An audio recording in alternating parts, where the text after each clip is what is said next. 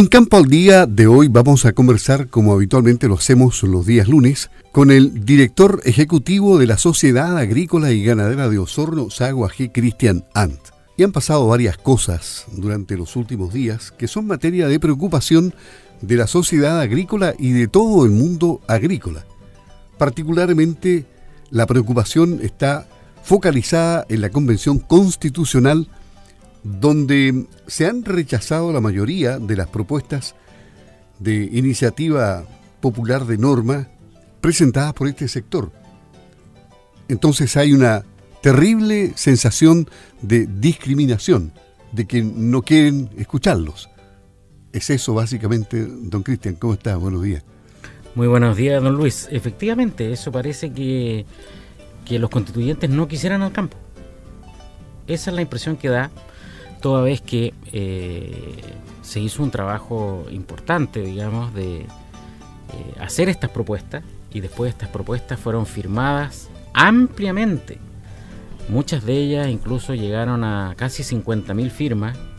La mayoría obviamente pasó el mínimo que eran 15.000. Y muchas de estas hemos visto que ni siquiera demoran 5 o 10 minutos ¿eh? en, en estudiarlas, en analizarlas y las votan en contra, eh, cuando cualquier trabajo serio, independiente de, que uno esté a favor o esté en contra, de cada una de estas propuestas podría tomar varios días en hacer un trabajo serio. Pero aquí demoran minutos. ¿Acaso un par de horas? Y se rechazan. Entonces estamos rechazando lo que ellos mismos pusieron un límite de 15.000 firmas en cuatro eh, regiones para eh, que la gente se expresara, ¿no es cierto? Y la gente se expresó. Y la expresión de esto es que ellos les conceden 5 o 10 minutos y las votan en contra. O sea, todo el trabajo, todo lo que la gente eh, quiso manifestar, para ellos parece que no valiera para nada. Y por lo tanto, claramente nosotros nos sentimos discriminados porque al campo no se le está prestando atención, se le invitó a participar, pero no se le está escuchando. O sea, es una invitación ciega y sorda. En, resumen, al campo se le está caratulando como que todo el campo es de derecha. Hay, hay, una calificación política ahí. Y no tiene que ser, digamos, para nada la interpretación, ya que estas normas no tienen color político ni de izquierda ni de derecha, son normas eh, sensatas, normas que tienen que ver con la producción de alimentos fundamentalmente. Yo tengo un dicho que siempre lo digo, podemos jugar con todo, pero uno nunca juega con la plata del pan. Y aquí efectivamente los constituyentes están jugando con la plata del pan. Están viendo, no, porque viene de un sector. Esto no viene de un sector, los gremios, recordemos que no tenemos color político. El color del asago es el color de la carne, de la leche, de la fruta. Eh, por lo tanto, nuestras propuestas son propuestas técnicas, son propuestas de una institución que tiene más de 100 años en esto, no por nada. Hemos cumplido tanto tiempo, tenemos gran experiencia en todos estos rubros y vemos cómo se tiran de repente propuestas, como una que escuchaba que no se permite fertilizar eh, ni aplicar agroquímicos eh, alrededor de 12 kilómetros alrededor de centros poblados. Si uno ve la densidad poblacional que tiene y la cantidad de pueblos, prácticamente no se podría cultivar en ninguna parte de Chile, dejándonos sin alimentos. Entonces aquí efectivamente se está jugando con la plata del pan. ¿Por qué 12 kilómetros? ¿Por qué no 50 o 5 o 10? Eso que pudiera, si es que tuviera algún asidero, que de mi punto de vista no, no lo tiene, podría ser una discusión técnica que podría durar mucho tiempo. Bueno, ellos en un par de minutos, o a alguien se le ocurrió, pone estas eh, restricciones, diría yo, sin mayor conocimiento. Por eso que nosotros estamos eh, diciendo públicamente, por un lado se invitó a participar y participamos, y propusimos normas bastante bien fundamentadas, pero no se tomaron en cuenta. Y ellos proponen normas que no tienen ningún asidero. Deberían tener un respaldo científico tener un respaldo de estudios desarrollados en torno a la materia, pero pareciera que no hay nada de eso. Al parecer no, ellos eh, sacan a relucir muchos títulos y que tienen asesores y qué sé yo, pero cualquier trabajo de esta magnitud, uno sabe que estas cosas no, no son de la noche a la mañana.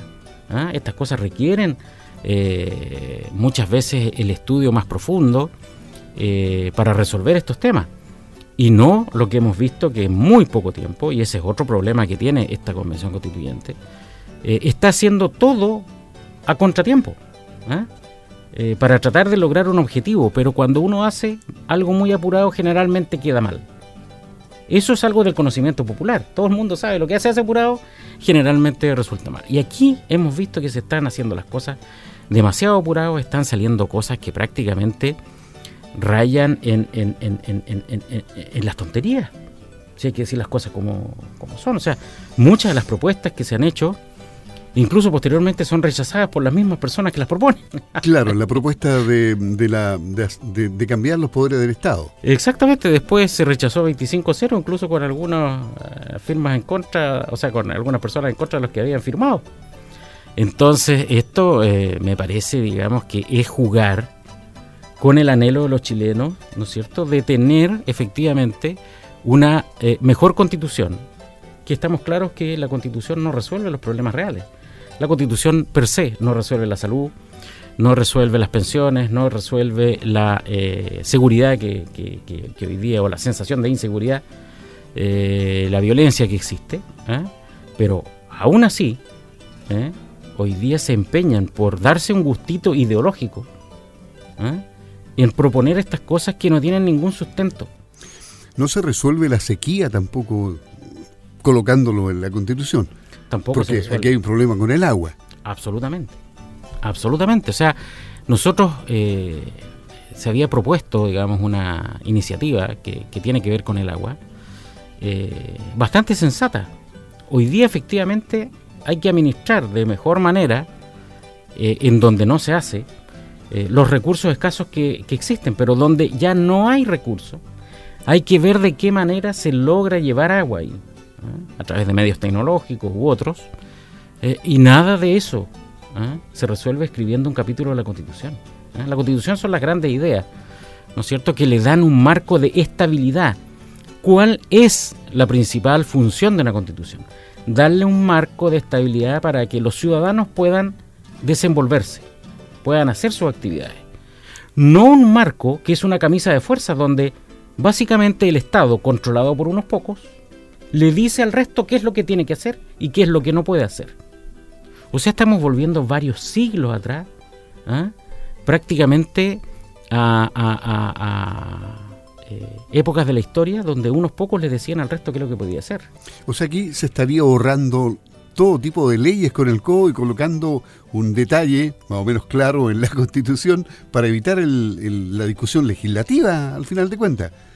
Y, tratando de normarlo todo constitucionalmente cuando después es materia de ley donde se pueden efectivamente discutir con la profundidad, eh, porque si queda todo normado, ¿qué espacio queda después para la, para, la, para la discusión eh, normativa de detalle? Si ya está todo ahí, por lo tanto en ninguna constitución se llega a este nivel de detalle y en algunas constituciones que se han logrado hacer esto con más de 400 artículos como la ecuatoriana, eh, efectivamente no se llega a ningún puerto, no, ha podido ser implementada del todo la constitución, porque eh, efectivamente se trata de abarcar más de lo que se puede en una constitución que tiene que darnos el marco amplio para ejercer las libertades del ciudadano. Pero aquí nos están ofreciendo no un marco, sino que con este ánimo se nos está proponiendo una camisa de fuerza. Yo le digo a la gente, piense, ¿ah? ¿a usted le gustaría que le dijeran qué tiene que comer, en qué tiene que trabajar, qué tiene que hacer? Bueno, eso es lo que muchos proponen. ¿ah? Un grupo de personas iluminadas nos va a venir a decir qué es lo que podemos qué no podemos hacer. Eso es algo que la humanidad, que ha logrado avanzar y salir adelante, dejó hace mucho tiempo. Y que los pueblos que lo mantienen, bueno, veamos, la pobreza y el sufrimiento que tienen esos pueblos con esos sistemas políticos. Si usted dice, volveríamos a la época de los siones feudales. Probablemente, muy probablemente. Entonces, claramente nosotros hacemos un llamado aquí a revisar en su mérito las propuestas que han sido hechas por las personas que viven en el sector rural, por las personas que trabajan en el sector rural, por las personas que tienen generaciones de generaciones en el mundo rural, que tienen que ver con el agua, que tienen que ver con las semillas.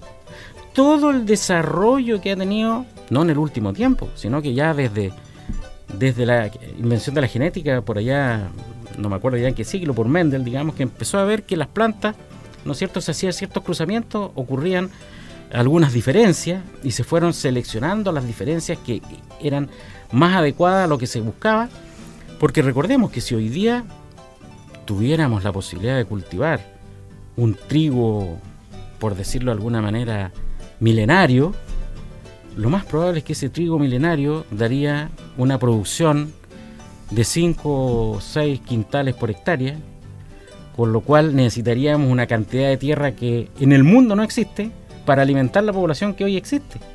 Por lo tanto, eso generaría una hambruna inmediata. ¿eh? Hoy día se aumentan los rendimientos, ¿no es cierto?, para que los alimentos puedan seguir teniendo un precio razonable, ¿no es cierto?, y seguir alimentando a la población, porque si vamos todos estos sistemas que se tiran así por un romanticismo, decir, no, esta agricultura extensiva o prácticamente esta recolección, Claro, esta recolección sirve cuando en el mundo habían 200.000 personas, pero hoy día ya vamos rumbo a las 8.000 millones de personas. Entonces así no se puede alimentar al mundo. Con esa reflexión entramos a el mundo de las semillas. Se ha dicho bastante al respecto. Es decir, sería un retroceso tremendo. Absolutamente. La gente tiene que tener claro que mientras menos producen los agricultores, más cara es la comida. Así de simple mientras menos producen los agricultores, más cara es la comida. Por lo tanto, esta semilla y la tecnología que está detrás de esto, sin hablar ni siquiera todavía de eh, organismos genéticamente modificados o edición génica o biotecnología, que es el futuro sin lugar a dudas, y que muchas de las cosas que nosotros comemos hoy día provienen, ¿no es cierto?, de semillas que han sido modificadas, digamos, y nosotros las comemos lo más bien, pero a nuestros productores nacionales se les prohíbe usar esa tecnología que bien usada no tiene los problemas que ellos dicen o que ellos creen. Más allá, estamos viendo que aquí se está legislando con creencias y no con certezas, ¿ah? con traumas, con vivencias, pero no se puede legislar en una materia tan importante como la agricultura y la alimentación con creencias. ¿ah? o con estudios científicos poco demostrados, ¿no es cierto? Sino que tenemos que ir no desechando todo el camino que hemos logrado como civilización de ir domesticando ciertas especies para la producción de los alimentos y en este caso el aumento de los rendimientos. Hoy día, si es que no tuviéramos esta tecnología, probablemente no tendríamos los alimentos, probablemente la hambruna en el mundo sería muchísimo mayor ¿no es cierto? Y sin duda, ¿no es cierto?, que Chile no escapa a ello, porque si volvemos atrás, de lo poco que ya producimos en algunos cultivos, no alcanzaría ni siquiera para una región, menos para un país. ¿Y usted cree que se volverá a la sensatez? Nosotros hacemos un llamado muy importante a volver a la sensatez. Ojalá que cuando esto se empiece a votar en sala y cuando se logren em, em, emplear los dos tercios, se vuelva a la cordura, ¿ah? a el principio fundamental que este es un marco amplio que permite después, a través de las leyes, ir complementando. ¿ah? Pero lo que yo les digo, sensatez, porque no se juega con la plata del pan. Toda persona que me está escuchando hoy día sabe que con la plata de los alimentos no se juega. ¿Ah? Cualquier presupuesto familiar, uno podrá prescindir de repente del TV cable o de ciertas cosas, pero no puede prescindir de los alimentos y tampoco juega con esa plata. No va a jugar al casino uno con la plata que tiene para comprar los alimentos. Eso es el llamado que hacemos nosotros a poner eh, claridad, sensatez, ¿no es cierto? Y escuchar a la gente que trabaja en el campo y al sector rural. La Sociedad Agrícola y Ganadera respondió ya eh, a la consulta pública por la mm, ley de fertilizantes, que está en la etapa de confeccionar el reglamento, ¿no?